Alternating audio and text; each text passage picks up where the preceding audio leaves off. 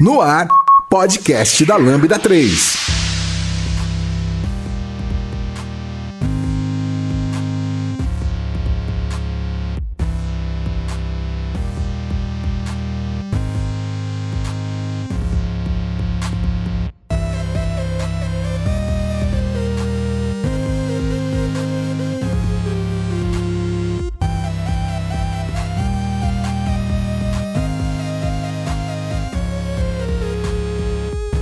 Pessoal, eu sou a Letícia Nicole e esse é o podcast da Lambda 3 e hoje a gente vai falar um pouco sobre Mobile DevOps. Aqui comigo estão Robson Morim, Guilherme Porto, Luísa Prata, Lucas Teles.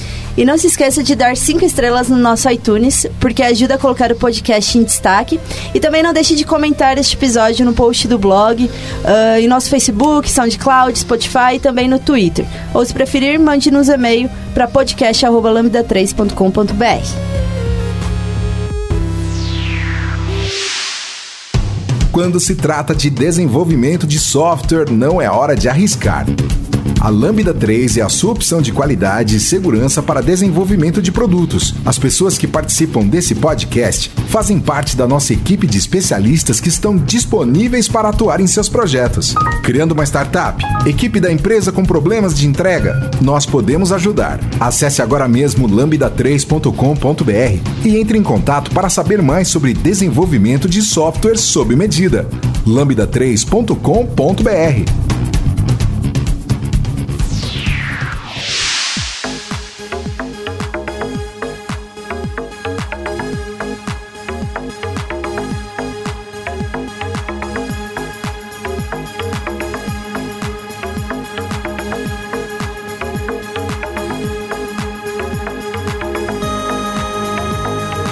Bom, pessoal, é...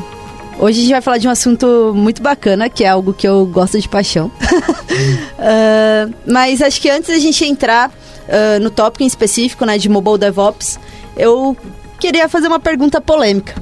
DevOps hoje em dia, ele é importante nas nossas vidas? Eu diria que é essencial. Mas é, fazer DevOps é só fazer a build, release, tudo pronto lá, auto automatizar só esse processinho, é isso aí? Acho que esse é só arroz com feijão, tem muito mais aí. Uhum. É, hoje a gente vê que muita empresa resume a isso, né? Até outras empresas colocam isso como produto. Mas se você colocar a mesma mentalidade na, na sua empresa de DevOps, é, desde aquilo, desde o planejamento, da, de como o time se, se comporta, se, se, se né, entrosa, assim, é, faz muita diferença. Sim, acho que DevOps ele acaba sendo uma cultura, né, de fato. Ou você tem você tem que começar a adquirir isso, né? Acho que vai depender muito das pessoas que estão ali ao seu redor, que fazem parte de todo, é, todo o processo, né? Desde quando você está lá entendendo o que tem que ser feito, até o momento que você disponibiliza, disponibiliza isso para o seu, enfim, para o seu cliente final, uh, para você mapear qual está sendo a utilização, quais, quais estão sendo os problemas, como você pode melhorar com aquilo, né? E é um ciclo infinito, né? Você fica ali... Sim. Então você está dizendo que eu não consigo chegar numa consultoria e comprar DevOps?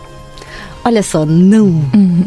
Mas no NPM, assim, NPM Install DevOps? Mas não é só uma ferramenta? Não é só assinar ali? Peraí, se eu tô usando assim, Azure, já. já tô fazendo DevOps, não tô? E aí? errou, errou. Acho que não, né? É, como você disse, é uma ferramenta, né? Então, ela vai te auxiliar em algumas, alguns, algumas etapas, uh, enfim, né, desse processo como um todo, mas isso não vai, vai ter, né, não vai resolver o problema, a situação de fato, né? Então... Sim. Eu acho que depois que você trabalha em algum projeto ou em alguma empresa que tem essa, essas práticas, né, é, fica muito mais fácil para você identificar a importância dela uma vez que você vai para algum projeto que não tenha mais aquilo, né. É, então você sente realmente a falta de ter alguma, alguma coisa é, mais automatizada. É, e também as próprias empresas, geralmente elas têm um monte de políticas, né, para segurança ou é, padrão que cada empresa tem, cada cliente que você vai atuar tem para entregar o software em produção. É, e aí você ter alguma, algumas ferramentas, alguma, é, alguns processos conversando junto com o cliente que é, não tirem essa segurança e essas políticas dele, mas automatize é, e tire da mão responsabilidade das pessoas mesmo cuidarem disso, é, é uma vantagem muito grande, né? Sim. É, acho que tem tudo a ver também com, com você tirar os departamentos das empresas, assim, né? Tem, então, você tá com um projeto e aí depois que tá no, no, ambiente de desenvolvimento, aí a arquitetura tem que fazer alguma coisa, aí a equipe de DevOps, né?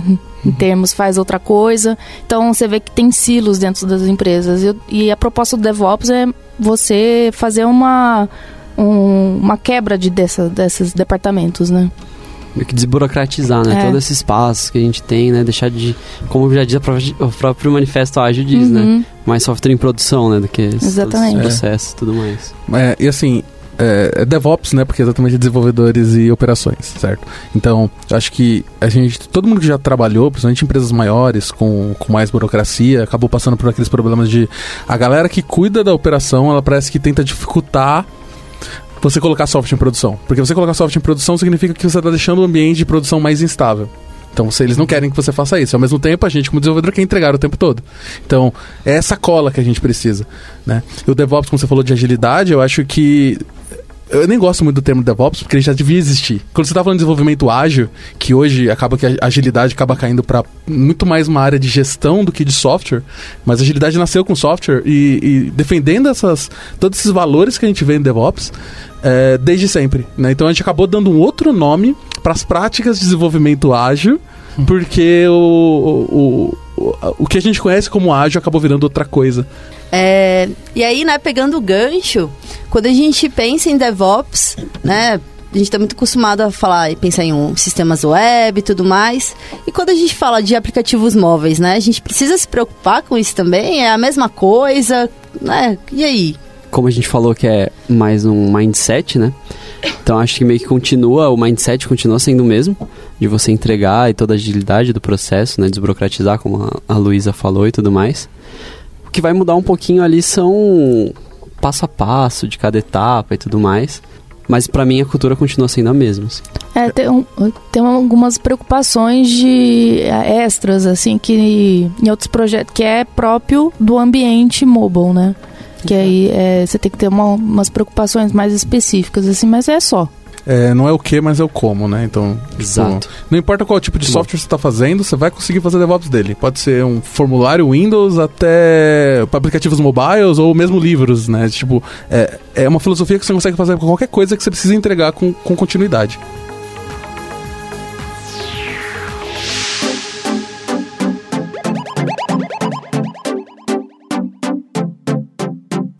Podcast da Lambda 3.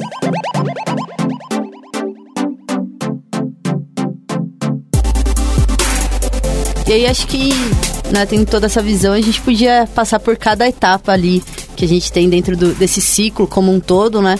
Pra, pra galera entender e, e, e especificamente, né, como é que funciona, como a gente faz aqui na Lambda uh, pros nossos, com os nossos aplicativos que a gente entrega para clientes, uh, como funciona cada uma dessas etapas, né? Então vamos começar pela primeira etapa, né? Que seria a parte de codificação. É, o que, a gente utiliza, uh, quais são as nossas boas práticas aqui no nosso dia a dia para que a gente consiga né, ter, ter uma, um melhor desempenho, uma melhor qualidade de, de escrita de código e tudo mais. Acho que antes da quantificação a gente pode falar também sobre o, como o mobile exige muito é, uma parte de usabilidade, UI bem forte é, a gente tem algum. A gente tem uma preocupação muito grande de colocar um profissional de UI é, para trabalhar com a gente, né? A gente não fica. A gente tem uma preocupação mesmo, porque é, no, no, ciclo de desenvolvimento é muito importante você ter os componentes bem definidos, você ter uma, um, um UI que vai trabalhar com uma preocupação em relação à animação, a contar uma história né, dentro do mobile. É, tem muita coisa interessante, tipo o jeito que as abas se movimentam, se vai abrir como modal, se não vai abrir, que faz muita diferença para a usabilidade naquilo, né? E, e, até todo o comportamento, né? Dependendo da plataforma que a pessoa tiver, né? Porque uhum. um comportamento é de um jeito no Android, é de outro Exatamente. jeito quando é iOS. Tem as particularidades, às vezes por versão também Exatamente. de Android. É, até, eu até acabei falando, primeira etapa sendo a codificação, mas de fato vem é. uma, um, uma etapa antes, né? Que é o planejamento, entendimento de como aquilo vai ser feito. De... Exatamente. Exato, de como a gente vai uh, renderizar aquilo na tela, se vai ser uhum. é, o componente nativo, de fato, de cada plataforma, né? Porque cada um tem sua especificidade. Uh... Eu acho que é importante aí também a gente pensar na métrica, né? Colocar é, o Firebase, que acho que é o mais famoso, assim, pelo menos o que eu tenho mais, mais, mais é, uso assim com relação a analytics, é, a audiência dele, saber quem, quantas pessoas são Android, quantas pessoas são iOS, é, quais versões que todo mundo todo mundo está trabalhando. Isso daí é uma preocupação que a gente tem que ter desde o começo, né? Sim, e todo o lance de UX nessa questão das plataformas, uhum. principalmente quando a gente está trabalhando com ferramenta cross, né, como Exatamente. React Native, Xamarin e tudo mais, é muito importante que o UX esteja muito próximo ao time de desenvolvimento, né, a pessoa uhum. que está desenvolvendo ali as interfaces e pensando em toda a experiência, porque às vezes algumas é, ferramentas que às vezes até estão disponíveis, por exemplo, no Material Design do Google, não necessariamente as, as nossas ferramentas cross implementam, né? Exato. Então, é. às vezes, a gente acaba tendo um custo muito maior para implementar um, a, a UI se a gente não tiver essa comunicação muito próxima com a pessoa tá uhum. que está desenvolvendo toda a interface e tudo mais, né? É, e também, como você mesmo falou, a forma de desenvolvimento dita muito como é que vai ser o projeto. Então, a gente, hoje a gente tem desenvolvimento mobile, cru mesmo, né? Trabalhar com Swift ou Kotlin ou Objective-C ou Java. é, você tem o desenvolvimento tipo, tipo nativo, React Native, é, tipo nativo, e o Xamarin também, né? Sim. E, e o WebView, que é o, o Cordova da vida, né? Exato. É. Isso realmente é, altera bastante o, o, o modo que o projeto está trabalhando. Por exemplo, eu trabalho com React Native. E nosso projeto tem uma preocupação muito grande em atualizar o tempo todo, que é uma, até o, a equipe do Facebook fala assim, ó, você tem que atualizar a versão do seu Act Native. A gente estava com problema até de não conseguir nem subir na loja se você não fizer uma atualização. Aí o cliente às vezes faz, faz uma pressão com a gente porque eles não, eles não querem pagar essa, essa dívida técnica, né? Uhum. E, mas é fundamental para a gente trabalhar. Acho que como é que é no Xamarin, nisso daí? No Xamarin a gente acaba tendo também é, hoje o Xamarin Forms ele acaba trazendo muitas facilidades em, em relação a aos, aos, componentes visuais, né? A gente tem uhum. muita coisa pronta, mas de fato, quando a gente às vezes tem algum algum algum elemento que a gente não tem implementado, né? Hoje, pelo Xamarin, a gente tem que tem que ter todo esse trabalho de fazer é, o binding nativo, de fazer algum tipo de customização. Então, por isso que é bem importante ainda esse contato entre a galera de UX, de UI uh, e o momento do desenvolvimento, de fato, porque às vezes coisas simples, né? E a gente vem vendo melhoras no Xamarin, mas às vezes coisas simples como colocar, uh, deixar a borda arredondada de um frame era complexo de fazer. Uhum. E era algo que teoricamente era simples. Então, é, hoje em dia tá melhor, tá, gente? Tá mas, mas, de fato, tem, uhum. tem toda essa preocupação em relação. Preocupação. É, acho que quando a gente pensa em cross-platform, a gente tem uma preocupaçãozinha um pouco a mais em, ah, se não tem suporte, se a gente não tem é, uhum. é, isso hoje, como a gente vai né, fazer, vai implementar, se faz sentido ou não. É, no Xamarin acho que ainda tem uma vantagem de que você consegue escrever o, as plataformas nativas ainda usando C Sharp. Sim. É, se você tiver com React Native, provavelmente alguma das outras class plataformas, você vai ser obrigado a codar com Swift e, e Kotlin, se você tiver sorte. Sim. É, e, e até acho que acredito que é, a comunidade React Native também é, coopera bastante, mas a, e aí, Lúcia, se você quiser uhum. falar um pouco mais, uh, mas pelo menos a parte de Xamarin, a própria comunidade, né, fora o time de desenvolvimento do, da, do Xamarin, a galera contribui, contribui muito. Então a gente tem muito projeto open source para várias coisinhas que a gente precisa, né, e que teoricamente uhum. teria um trabalho gigantesco para fazer, e a gente tem essa facilidade para utilizar e tudo mais. Né? E aí Quando É. não tem, tem que fazer alguma, alguma É, mágica. exato. E é um problema também, como você mesmo falou, porque a comunidade contribui, é, você usa é, coisas que estão na comunidade para o seu aplicativo, mas chega um momento que aquilo lá começa a quebrar.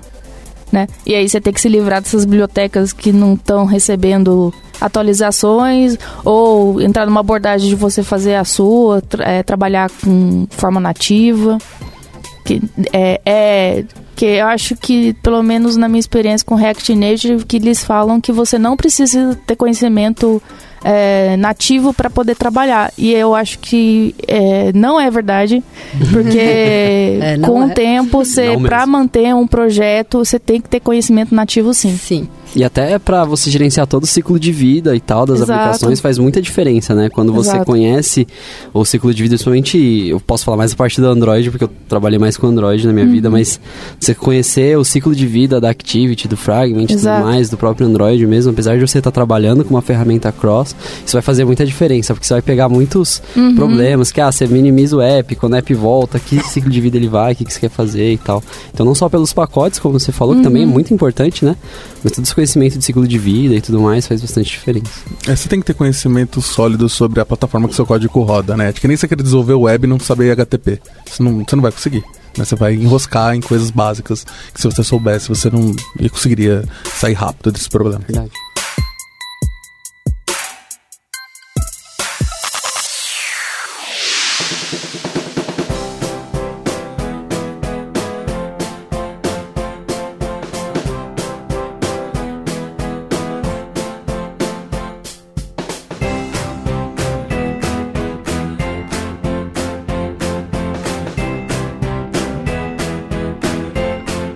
Escreva pra gente podcast arroba lambda3.com.br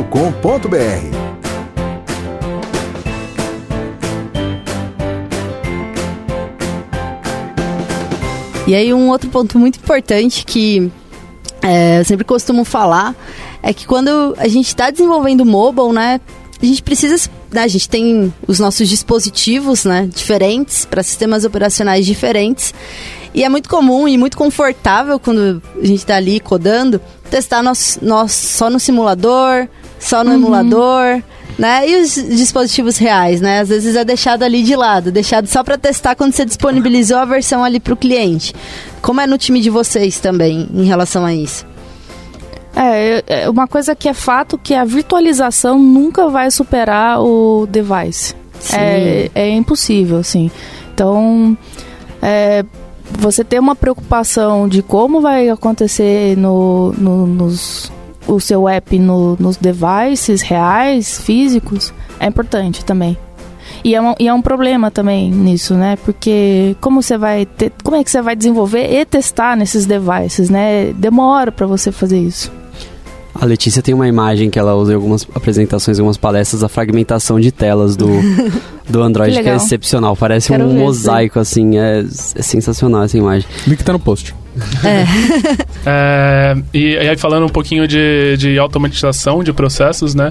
é, eu tenho a impressão de que é, agora eu não estou trampando no projeto mobile, mas o, o ano passado eu, eu- eu passei é, praticamente ele todo. É, mas eu vejo que agora no projeto web fica muito mais fácil de automatizar a criação dos- do, ambiente local do desenvolvedor é, do que para mobile, né? Porque se você já partir desse princípio que, não, desde o começo eu quero testar como que está funcionando o meu aplicativo num, num, num device físico, já tem uma série de complicações que questão de certificado e Sim. Uhum. pro iOS tem o Provision Profile lá, é, e aí a, a, a, a coisa que facilitou bastante nos projetos que eu trabalhei foi quando tinha essas coisas automatizadas também, né? É, e aí fica muito mais rápido e a, e a sensação de desenvolvimento fica muito melhor, né? Quando você consegue é, salvar o arquivo, rodar, salvar alguma coisa, rodar e já ver ele funcionando é, num- num, device ou qualquer coisa que seja, né? Sim. É, É, não só a questão da, do- dos mobiles também, mas as versões do, dos Android, dos, dos iOS, né? Tipo, é, hoje, pra, pra questão dos iPhones, é, tem uma estimativa que 70% do, dos usuários de iPhone estão na última versão. Para os Androids já é 30%. O resto, então, a gente. E aí, fora isso, a gente tem um, cinco versões diferentes de, de, de Android, né? É, Que, que os fabricantes, eles. É, colocam a, eles fazem forcam né o Android e faz uma customização em cima daquilo. Samsung é mestre de fazer isso né essa, essa customização que é, eventualmente pode esbarrar em alguma funcionalidade sua que alguma coisa pode dar conflito dá- pode dar um problema que é comum também. E apesar de no Android você ter o sistema operacional mesmo rodando, né, diferente do iOS, que é mais simulado e tudo mais, o Android é o SO do Android rodando ali no emulador. Só que a diferença é que ele tá puro. E é o que você Exato. falou, né? Às vezes a gente vai colocar o app, pô, num- várias marcas customizam pra caramba o Android. E aí a possibilidade de quebrar. É, e tem outro grande problema também, né? Que além do software, que pode ser diferente, a gente não faz a mínima ideia de qual hardware que vai estar rodando, qual o celular Exato. chinês, Sim. qual o tamanho da tela, se ele tem processador, se ele tem memória pra fazer aquilo. Então é basicamente um tiro no escuro, sempre. É Android, Como é que eu faço pra resolver esse tipo de problema? que o- Android ainda tem aqueles application resources, né? Que você vai dividindo no Draw, o X, a HDPI, MDPI. Mas tem alguns devices que ficam no meio entre é, essa é divisão. o meio termo entre cada. E aí, beleza, né? Então a gente tem essa consciência de que, ah, não vamos testar apenas em simuladores, em emuladores. Precisamos sim testar em de- devices reais. Eu sei, é mais custoso, é mais trabalhoso, mas é o que o nosso usuário de fato vai utilizar, vai estar ali no dia a dia, né? O seu usuário não vai estar usando um simulador, não vai abrir lá o Exato. emulador do Android e executar seu, app- seu aplicativozinho. Ah, mas aí, um outro fato que, que eu acho relevante da gente falar é de que não é só apenas testar no, num device real e tá tudo certo, né? A gente, considerando o que a gente falou lá no início, de entender o que tem que ser feito, ter todo o planejamento, dado esse planejamento e entendimento do cenário do usuário, a gente também tem que conseguir simular isso no nosso dia a dia. Então, por exemplo, se o nosso usuário ele não vai utilizar, ele pode não ter acesso à internet no momento da utilização do app, não faz sentido eu ficar testando toda vez, toda feature que eu for, faz- for fazendo, só quando eu- com a minha internet boa aqui da, da, da empresa, né? Exato. É, tem a questão também desse- disso mesmo que você falou, que é interessante, até é, como é que vou atualizar o app? E se, e, e se e não atualizar, sabe? O que acontece? Sim, é porque diferente da web, né, de quando a gente lança uma correção, um ajuste, uma nova funcionalidade, que ela é, ela acaba sendo disparada para todos os usuários que utilizam. Quando a gente fala do mobile, não tem essa garantia, né, de que a Não. pessoa vai atualizar. Então a gente tem cenários onde o aplicativo ele já tem 10, 12 versões e, o, e tem uma grande porcentagem ainda na primeira versão. Né? E você tem que pensar nessas pessoas, né? Exato. Isso também traz outra complicação. Se você está fazendo a API para o seu aplicativo e você sabe que não vai ser todos que vão atualizar, você tem que manter a sua API versionada. Então, é, é, seria legal manter as versões anteriores funcionando. Que não Pelo adianta amor nada. de Deus.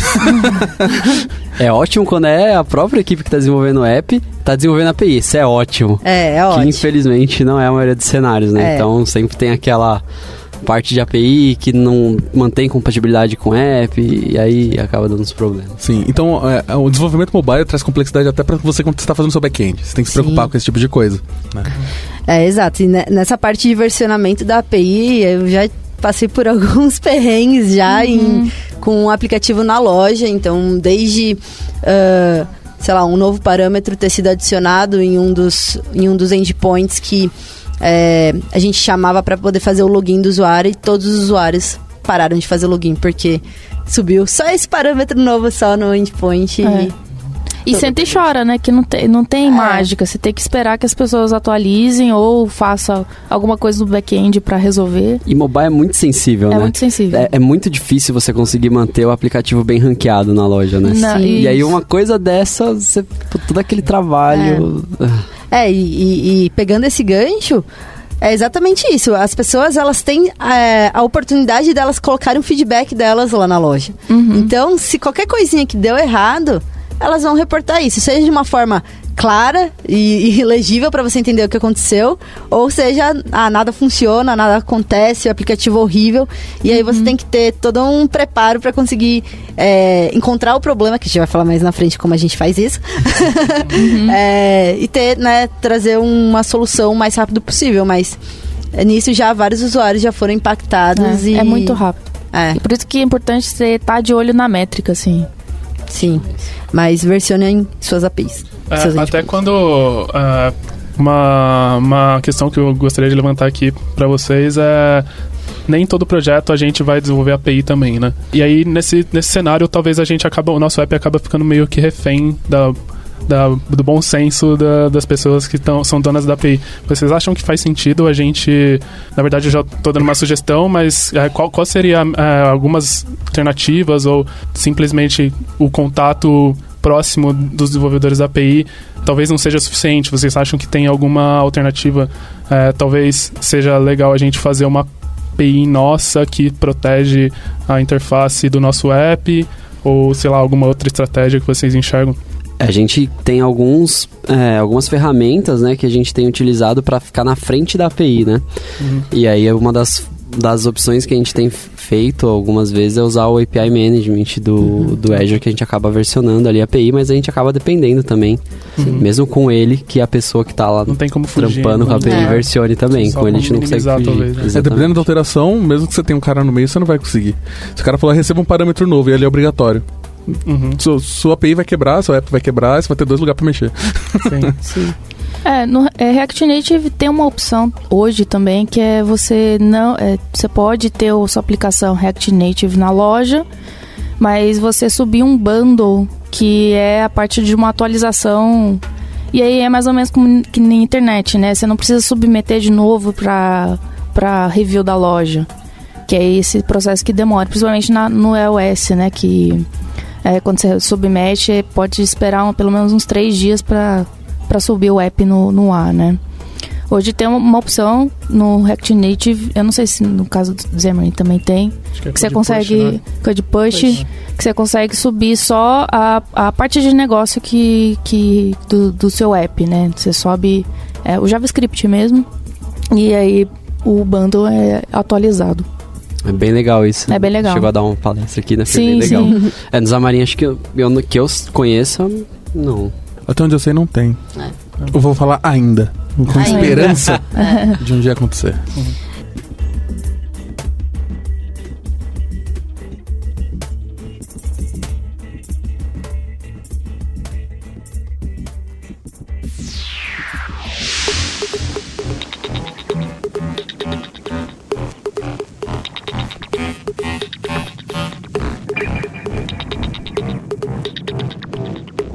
Você ouve podcast da Lambda 3.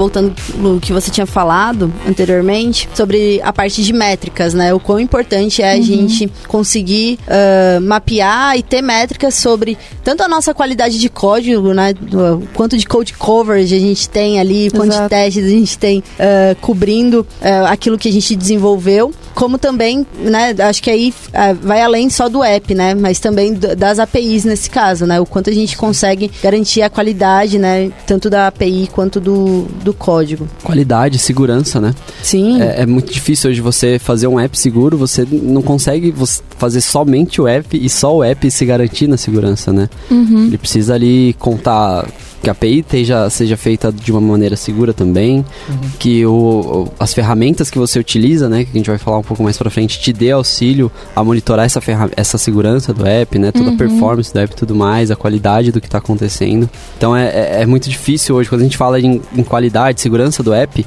é, não, não é muito difícil você conseguir manter isso só dentro do app, né, sem Sim. que você conte com todos os outros. Sim, sim. Tem um, tem um cenário que é um pouquinho menos desejado, mas às vezes a gente tem que lidar, que é ter que colocar, pelo menos no Xamarin é possível, colocar SDKs no nosso projeto, né? Então, tipo, em vez de eu acessar uma API, eu vou colocar lá uma lib que vai ser é, compilada junto com o meu, com o meu app e aí vai virar um acesso a uma API, só que tá, tá direto lá no app. E aí a gente teve bastante problema com é, eu e a Letícia no projeto que a gente estava que é, justamente falando nessa parte de tipo, ah, você tem que deixar disponível para seus usuários testarem e talvez nem todos eles estejam na mesma versão. A gente tinha um, teve um problema num, num, num projeto nosso que é, tinha versões da SSDK é, que precisavam ser atualizadas. E aí, dependendo da versão que o usuário estivesse, o usuário que estivesse com o nosso app, dependendo da versão que ele estivesse, a, a, a SDK se comportava de uma forma diferente. Sim. É, e aí, isso foi só interno, foi nem é, na versão final para os usuários, foi tipo, a gente atualizou a versão da SDK e aí os, o cliente, as pessoas que estavam disponíveis para testar, tiveram comportamentos diferentes porque a SDK não estava preparada para lidar com todas as versões disponíveis do, do nosso app, né? Legal. E aí, entrando na parte de como a gente pega nosso código e gera o nosso artefato, né, para posteriormente conseguir disponibilizar o nosso, uma nova versão do nosso app e tudo mais. Uh, esse processo onde a gente gera o nosso artefato, é, como a gente geralmente costuma fazer aqui, né? É de forma automatizada, obviamente, né? Quando toda vez que a gente comita, dá um push, uh, executa algum, algum processo de, de build, né? A gente tem nosso CI todo planejado.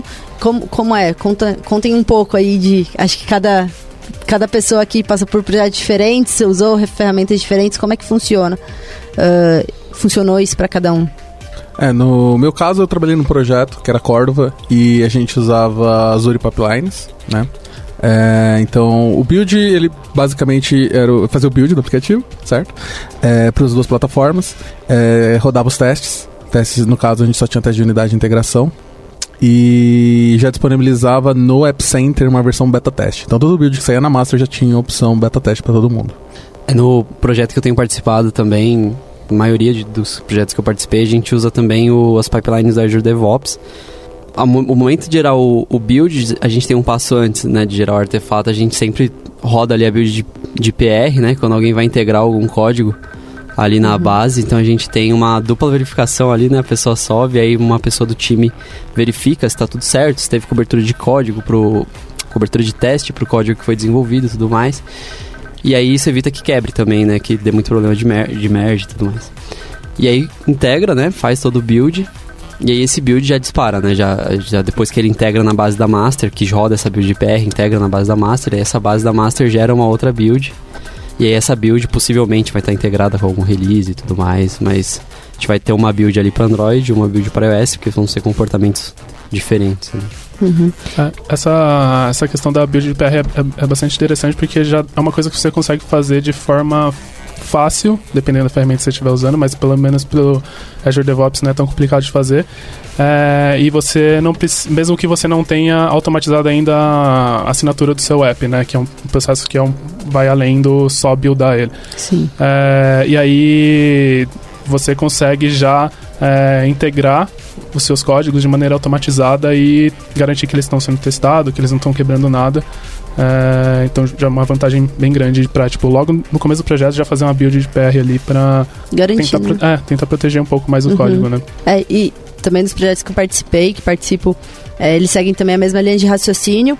Duas coisas a mais que a gente acabava fazendo no, na etapa de build, né, em, si, é, a gente faz, fazia o bump de versão já para conseguir né, ter, a, ter, a, versão do app em si alterada. Uh, e também a gente fazia o tagueamento daquela versão para ficar mais fácil uhum. depois, né, no histórico ali de, do, do Git mesmo, para caso precisasse, é, enfim, entrar em uma versão específica, é, tentar identificar algum problema, já facilitava depois. Então, esses dois processos, eles eram automatizados já. Legal. É, no meu caso, é, projeto JavaScript, então o projeto veio com uma infinidade de assinaturas diferentes, né? Então tô, o código tá no, no Azure DevOps, o build, a, a distribuição tá no Bitrise e os testes de aceitação estão no Browser Stack. então é, é então um cenário um pouco mais complexo assim e na minha experiência tá um pouco difícil é, ter a integração assim sabe entre uma plataforma e outra assim, uhum. assim que acaba é, sei lá, o nosso, nosso, por exemplo, o código está em um lugar, né, tá no Azure DevOps, e aí, e aí a gente manda a build, só que a build não trava, o nosso, quando dá erro, né, não trava, então já integra já, então a gente tem que estar tá esperto se a build passou. Uhum. Então, tem algumas coisinhas que a amarração começou a ficar um pouco difícil, assim. Sim. Quando você tem muitas ferramentas é, espalhadas, fica mais É, difícil de fica. conseguir é, Sim, gerenciar, de certa forma, né? A integração fica pior, né? É. De certa forma. É, eu- o Gui falou sobre todo esse processo de assinatura de app, né? Que eu tenho algum um processo específico para plataforma e tal. Eu consigo colocar isso no meu build? Como é que funciona? Sim, pelo menos a gente não fazia isso antes, a gente começou a fazer, acho que nesse ano. É, né, a gente vai aprendendo as coisas, melhorando. A gente começou a usar o Fastlane por causa do iOS. Então, no momento da build, a gente executa o Fastlane para ele. Obviamente, já tem toda, toda a parte de certificados, provisioning profile, tudo criado, mas a gente roda o Fastlane para que ele instale esse certificado na, na, no agent mesmo que a gente está rodando a build. Então, por causa do iOS, né, como tem é, acaba tendo isso de forma específica, né? A gente faz isso no momento da build também, para instalar o certificado e tudo mais. Ah, no caso do Android é muito mais fácil, né? Então é só você vincular o- aquele certificado no momento da build, né? Ele já tem gerado hoje a Google a- tem até um processo de gerenciamento deles mesmo para o certificado para você não precisar que assim certificado é aquilo, né? Você gerou uma vez, se você não versionou em algum lugar seguro, né? De fato. É, se você deixou aquilo na sua máquina, perdeu e já era. E, aí acho que até pegando um pouco dessa visão, a, a Google tem começou a ter esse processo de ter esse, essa responsabilidade de versionar e garantir que o certificado está ali gerado e tudo mais. Então, teoricamente, você não não precisaria mais ter essa preocupação no momento da sua build para o Android. Uh, mas hoje o que a gente está fazendo é esses dois cenários que eu falei, tanto para iOS quanto para Android. Que legal. Hoje no, no que eu tô atuando, a gente faz todo esse processo de assinatura e tal no release. E aí a gente mantém uma build só para Android, uma build para iOS. E aí depois os, os releases a gente vai ter que fragmentar e tudo mais para ter o release de AD Rock, no caso da iOS, o release de, de publicação e tudo mais, de homologação. E o Windows Phone? Por que todo mundo riu? Não entendi. Não Windows Mobile, é? É, e em minha defesa, porque não teve nenhum projeto de UWP.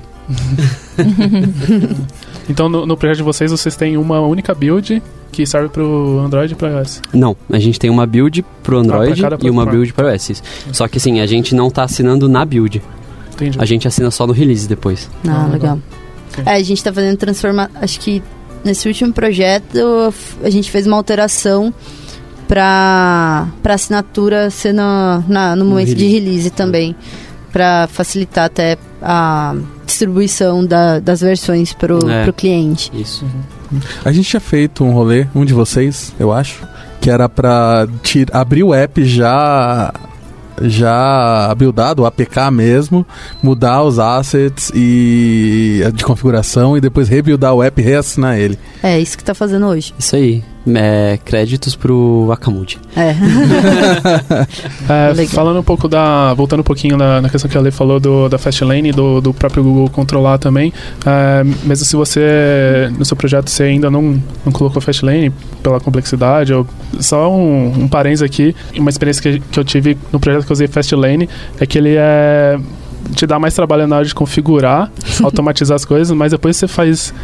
Consegue deixar redondinho, É tipo, é muito, muito mais fácil Uhum. é, você nunca mais vai ter problemas com o certificado, com Provisioning Profile. Até para adicionar, eu quero uma pessoa nova aqui, é, vai precisar testar o app. É, tipo, fica muito mais rápido para você disponibilizar a versão pro device dessa pessoa, né? Só pra quem não é de mobile, hoje quando você vai distribuir uma versão para iOS, você tem que entrar no site da Apple Developer e aí você tem que criar um certificado. Esse certificado você tem que criar um ID pro seu app. Daí você tem que cadastrar os devices que você vai, que o app vai ser instalado no iPhone, porque você não pode instalar em um, qualquer app no iPhone, você tem que estar registrado lá. Aí você cadastra os iPhones. Depois disso você junta essas três informações, daí você gera o Provisioning Profile. Então é um processo bem manual e tudo É, mais. E toda vez que tiver alguém, algum device novo que vai precisar entrar, você vai ter que gerar outro Provisioning Profile, né? É, é uma preocupação que a empresa tem que ter, assim, porque já aconteceu no nosso projeto de. A gente acabou de entrar e aí um outro time colocou a Fastlane e aí, de repente, pagou os certificados Ah, E aí? aconteceu com a gente também. e ninguém avisou que, sabe, tava colocando Ai, a meu Fastlane no, no negócio. Deus! E aí, não, não tem problema, é só gerar de novo, sabe? Mas e aí? Depois começa, sabe, tem que ter aquela comunicação. Sim. Sim. É, e aí, se você não estiver utilizando ainda Fastlane ou com alguma coisa é, gerenciada pelo próprio Google, dá- tem no, no Azure DevOps todas as ferramentas devem ter alguma seçãozinha lá, tipo library, que você coloca seus arquivos De forma é, segura. protegidos, É. é. E aí não fica na máquina do desenvolvedor, né? Legal. Sim,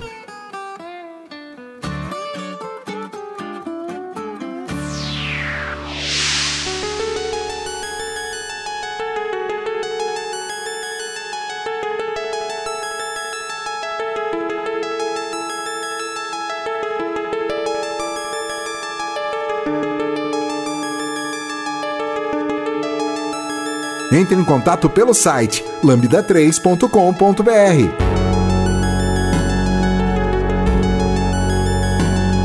Bom, e legal. A gente já codou, gerou nosso artefato, os testes passando, lindo, bonito. Então a gente vai para a parte de disponibilização, né? Nosso release, nosso deploy. Não É, deveria ter mais nenhuma surpresa, né, nesse momento. Idealmente. idealmente, ah, né? a Apple tá aí, né, amiguinho? Ainda mais que você tem um deadline e coloca seu app pra submeter pra, pra avaliação. É, mas, né, tem, tem todo esse conceito de conseguir automatizar alguns processos no nosso dia a dia. Então, assim como a gente tem nosso processo de build automatizado, a gente também tem que ter o processo de release, né, de Uhum. distribuição automatizado.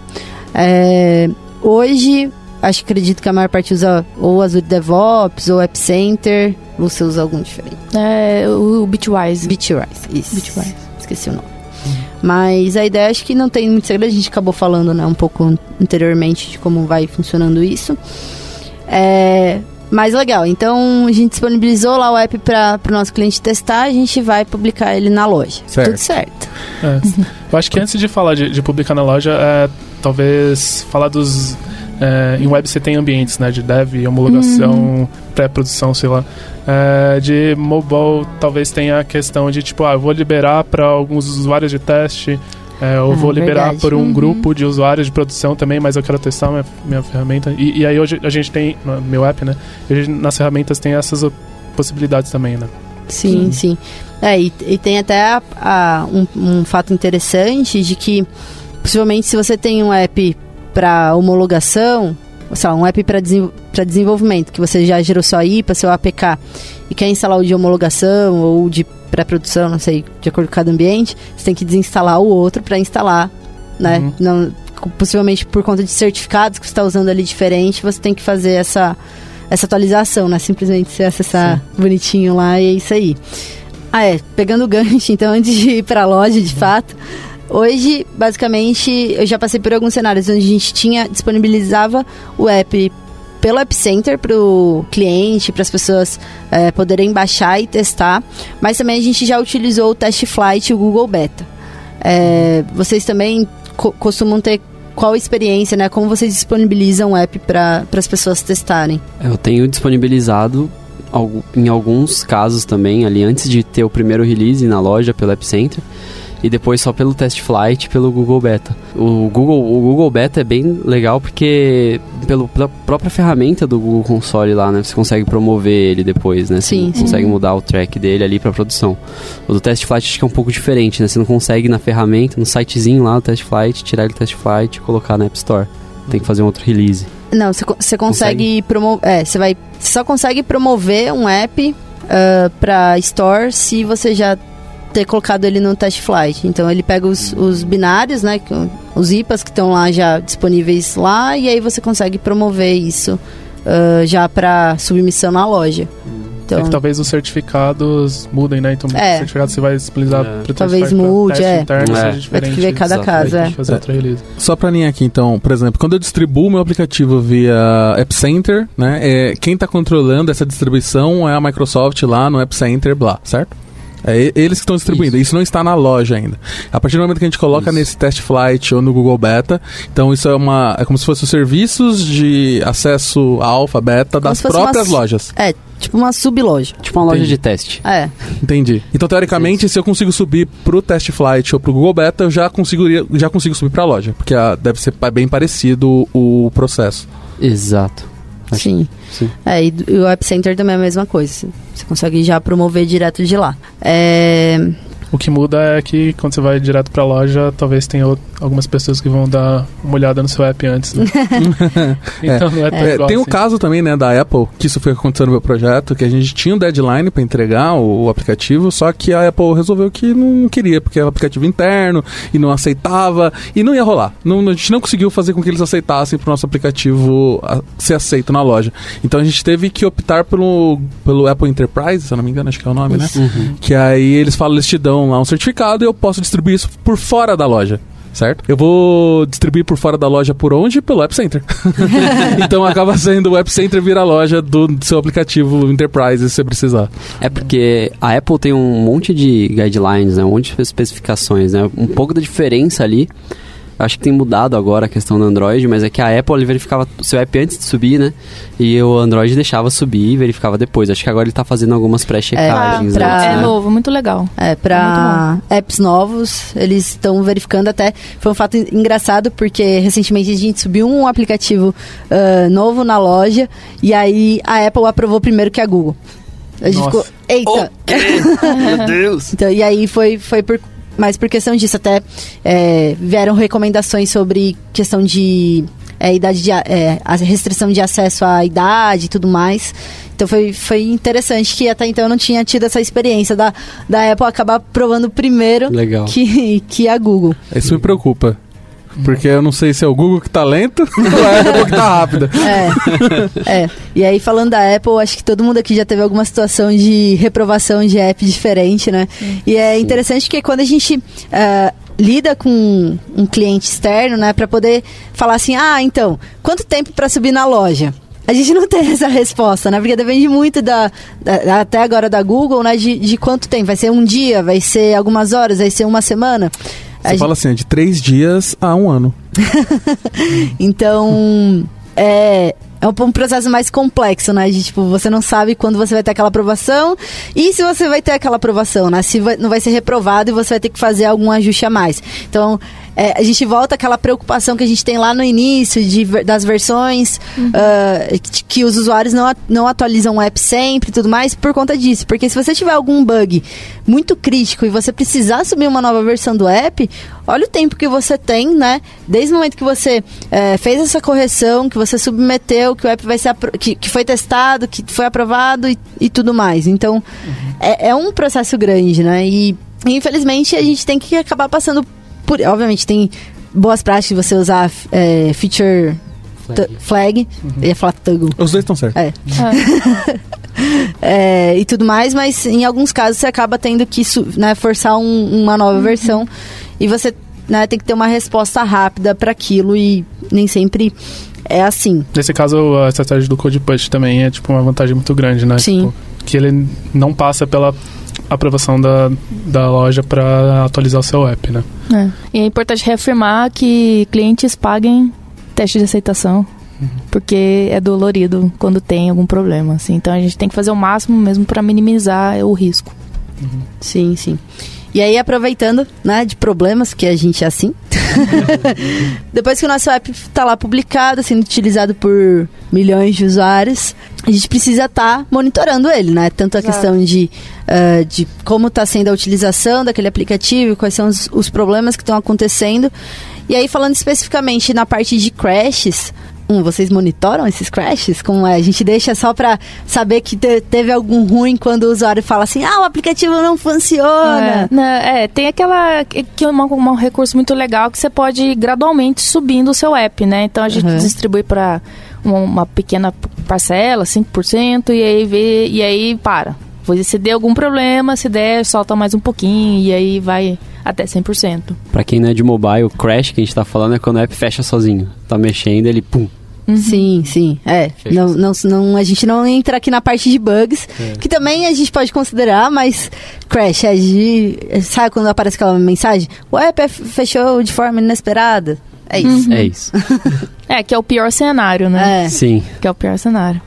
E é comum, gente, não é possível, eu acho, fazer um app que tá 100% livre de, de crash, assim. Sim. Porque vai, volta todas É. aquelas variações, todas aquelas coisas que a gente falou. Exatamente. Até os grandes crasham, Facebook, YouTube, Crasham. Instagram meu, o meu crasha tem licença dia. poética pra crashar também. O problema é que os grandes, quando crash, o pessoal reinstala depois, né? O seu É, aplicativo. É, provavelmente, desinstala e nunca mais. se abrir e não abrir, ele nunca mais vai ser aberto por essa pessoa. É, por isso que pra, pra mobile é muito mais importante você estar ligado no. acompanhar todo. é, como que tá a saúde do seu, do seu app Sim. do que pra web, né? Porque, tipo, talvez os clientes não curtem e desinstalam e nunca mais instalam. Sim, você precisa ter aquele monitoramento constante, né? Não é só colocar uma ferramenta de, de análise de crash e analytics lá e falar, beleza, tá, já tá, tá, Deixa no monitor lá, que ninguém olha, né? é... Não, que aí a gente é DevOps, gente. A gente tem, DevOps é também olhar a, a- a análise, né? Exato. E aí um, um, um ponto até interessante é que às vezes até através dessas ferramentas que a gente coloca no app para fazer esse monitoramento, a gente pode acabar pegando problemas das- dos serviços, das APIs que seu aplicativo está acessando. Obviamente, na minha visão, cada cada serviço, cada plataforma tem que ter a sua, a sua forma de monitoramento, né? Mas às vezes a gente acaba tendo essas visões dentro do próprio app, né? Mas isso não quer dizer que sua API não deve ter um- uma ferramenta específica de, de monitoramento. Tem sim, tem que colocar sim. Dados Tá? nunca são demais. É. Só não, não, não vende. Por favor, por favor. É, mas sabe o que eu tô pensando? Sabe o que seria legal? Algum tipo de moni- monitoramento de análise de emoção dos comentários das lojas. Mas tem, né? Tem? Tem. Eu não tem, sim, conheço. tem uns serviços em nuvem que, que olha isso. Pra ver a satisfação, quando Ver as pessoas estão satisfação, felizes ou tristes com o seu aplicativo. É só- Maravilhoso. É só, contar as estrelinhas ali do. A média de estrelinha. É, ninguém nunca recebeu uma estrela muito bom. É, é. Ou pior ainda, a galera que ah, pede pra avaliar e fala assim: ah, coloquei uma estrela, depois eu volto aqui se eu gostar. Sequestrou sua estrela, véi! Às vezes a pe- a- a- o usuário não tá nem feliz. Tá, com o seu app tá ok, assim, mas ele não tá feliz com a taxa da empresa. Sim. Aí, É. pô, muito legal o app, mas tá muito caro. E, e eu não sei se vocês têm o costume de fazer isso, eu tenho. Eu já peguei essa mania de sempre olhar comentários e release notes dos apps. Os comentários são maravilhosos, porque às vezes tem muita. te- Acho que ainda acontece muito dessa confusão de é, o que, que o app oferece para o que às vezes a empresa. Né, o, o foco da empresa. Então, por exemplo, eu peguei. Eu li um caso onde a pessoa estava reclamando que. é, era um app de banco onde a pessoa estava reclamando que o limite dela não foi liberado. E aí você fica assim, o app recebeu uma é, estrela. uma estrela, exato. E aí você fica, tá, o problema não é do app de fato, né?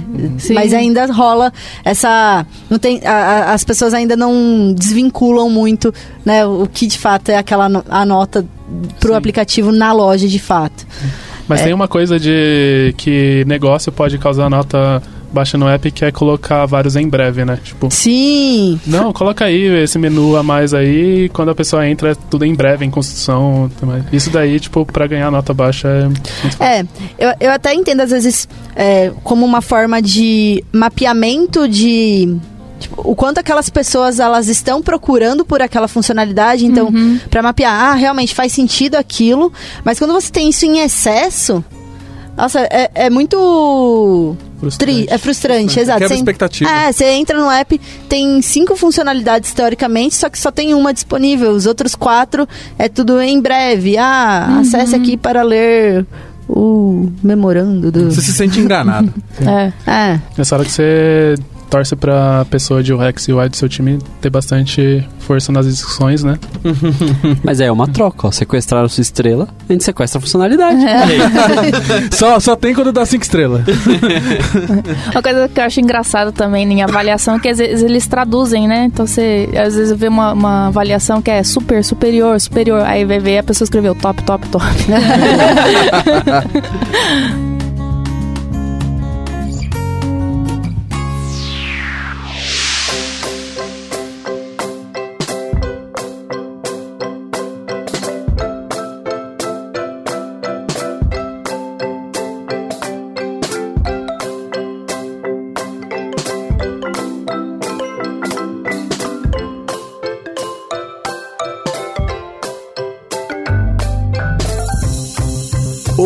Podcast da Lambda 3 no seu aplicativo preferido.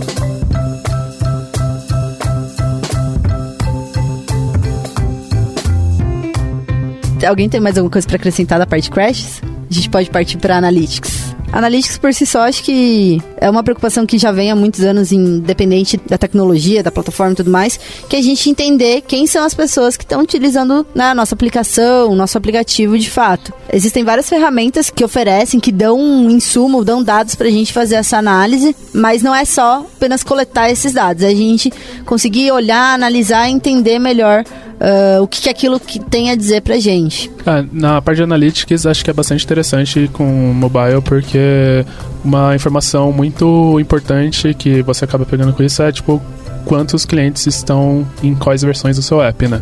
Sim. E aí você consegue tomar decisões de, tipo, talvez a gente seria legal incentivar as pessoas a atualizarem ou ah, por que será que boa parte das pessoas não estão atualizando ou públicos, né, que utilizam, você consegue pegar dados de tipos de device, então você consegue dar mais atenção para reduzir né, o seu range de, Uhum. de quais devices eu tenho que testar. Você consegue focar mais. Sim, Até o é. tempo de sessão, né? Você É. consegue ter estatística do tempo Uhum, de sessão do sim. usuário em cada parte do seu app, dentro do seu app e tudo mais. Isso ajuda bastante você entender um pouco do comportamento ali da, da jornada. É, exato. Se você faz um app que é o, um, um estilo Facebook e as pessoas estão tendo tempo de sessão de 25 segundos, Uhum. algo está errado. Exato. Mas talvez se você faça um app que é para consultar um saldo ali, né? Já logo de cara, e só- o app só faz isso, ah, talvez faça sentido. Então, é, você parte do de que você não tem nada e você começa a mapear, ah, o usuário tem usa o meu foco são esses dispositivos nessa versão. O usuário demora tanto tempo. Ah, o usuário tá em tal localidade, né? Usa o, o app em tal, tal idioma, né? Você começa a Exato. ter essa, essa visão um pouco mais detalhada. É, teste AB, você acha que também entraria nessa parte de analytics? Ah, sim. Entraria. Sim. Sim, eu perguntei. Eu acredito que sim, mas É, que você sim, quer ver é. qual é a efetividade de Sim. alguma ação que você fez no seu app em grupos distintos de pessoas. Pode ser um teste AB no sentido de colocar o negócio em breve? Pode ser também. É, Tem que dar, né? É, duas estatísticas que a gente tá falando aqui. Uma é técnica, que a gente olha pra ver se tem crash, pra ver se como é que o app tá comportando, diferentes é, versões. E outro tipo de estatística é essa que a gente tá falando, né? Que como é utilizado seu app. Como o usuário consome ele. Até Que é- tem a questão de, de traquear o, como que o usuário utiliza, tem a questão também de colocar eventos, né? Tipo, Sim. ah, é, o fluxo que o usuário teve para cada funcionalidade, as funcionalidades são mais é, executadas, né? Isso é muito legal pra você identificar até crash no seu app. Uhum. Porque você consegue ver exatamente o que o usuário fez. Ah, sim.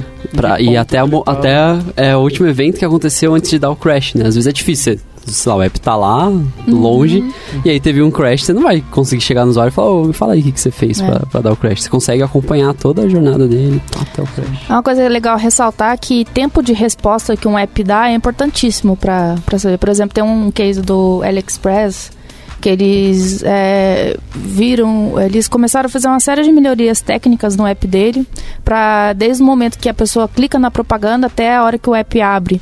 E, e eles fizeram um monte de, de melhorias não funcionais, né, de, de para rodar mais rápido mesmo o app e eles conseguiram aumentar hum, quase que dobrou a venda dele só por, por melhorar isso, né? Porque o- né, Legal. o balance entre você clicar, o app abrir, mostrar o que você quer ver é importante, assim. Legal. Sim.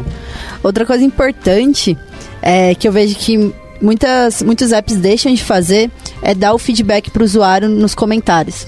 Então, eu, sei que é algo, ah, parece algo bobo, algo simples, né? Por mais que a pessoa fale assim, ah, o aplicativo não funciona, se você tem é, esse cuidado, né, de você responder a pessoa, de tentar entender qual foi o problema que ela teve, qual a insatisfação que ela tem, é, eu, eu- esqueci os dados que tem, mas tem uma pesquisa que mostra que quando você faz esses feedbacks, né, você tem esse, esse cuidado, é, a- o retorno de, por exemplo, alterar a nota, de, de talvez dar mais detalhes sobre o acontecido, ele é muito maior do que você simplesmente ignorar aquilo que Sim. tá, né, aqueles comentários que estão vindo, né? Então, Tem um negócio muito legal que chama Skeleton em UI, né? Que é quando tá carregando aparece aquele. É tipo um, um arezinho frame bem.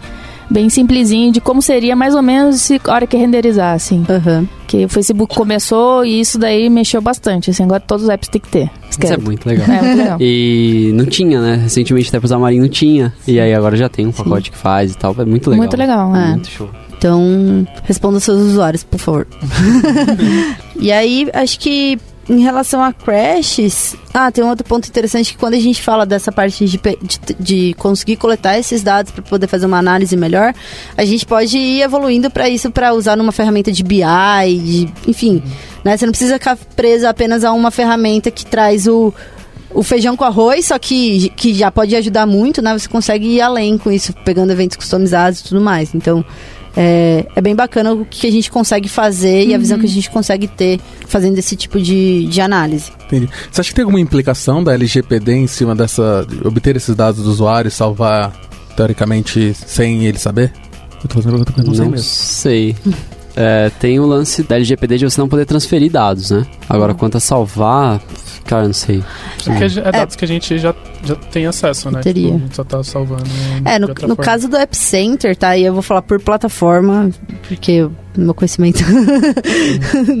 né? Não vou falar de forma geral, mas pelo menos no App Center, todos os dados que eles coletam, é, nenhum deles devem ser, uh, por exemplo, eu coletar a senha da pessoa, eu coletar. Uhum. Uh, alguma informação sensível daquela pessoa.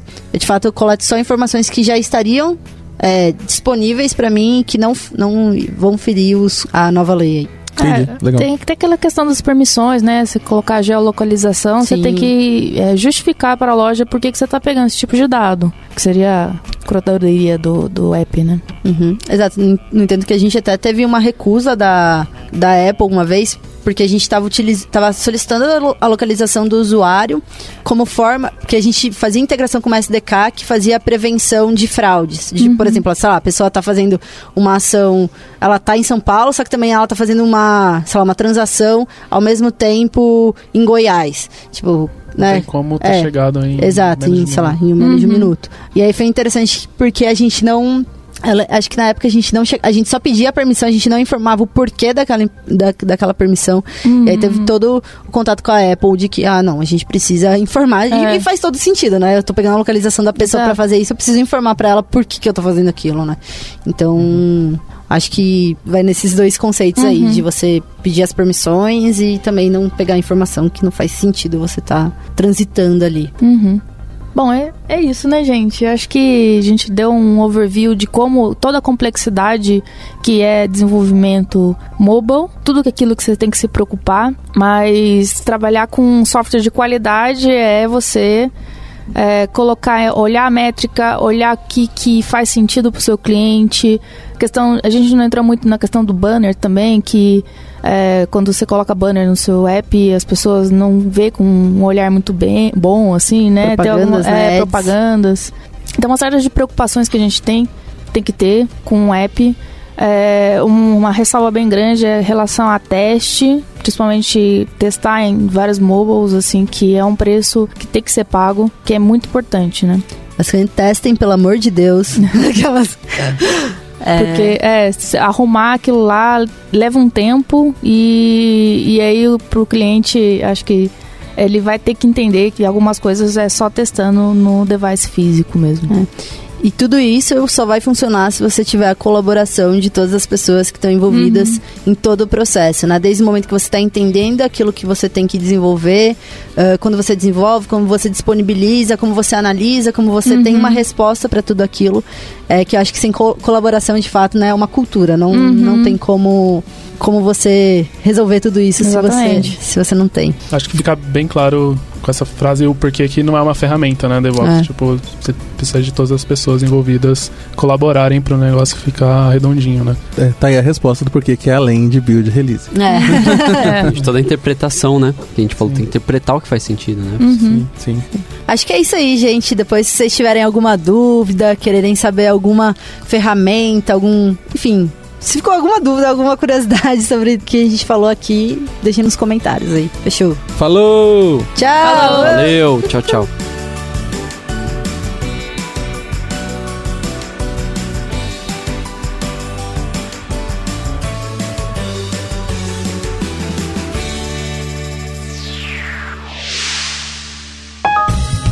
Você ouviu mais um episódio do podcast da Lambda 3. Indique para seus amigos esse podcast. Temos também um feed só com assuntos diversos e outro que mistura assuntos diversos e tecnologia. Toda sexta-feira, sempre com o pessoal animado da Lambda 3. Se você tem um podcast e quer gravar num estúdio legal, nosso espaço está aberto para você. É um estúdio isolado acusticamente, com uma mesa de gravação e microfones profissionais para até cinco pessoas. Tudo de graça. A ideia é estimular o podcast no Brasil. Pode ser sobre qualquer assunto. Fale com a gente pelo e-mail podcast@lambda3.com.br.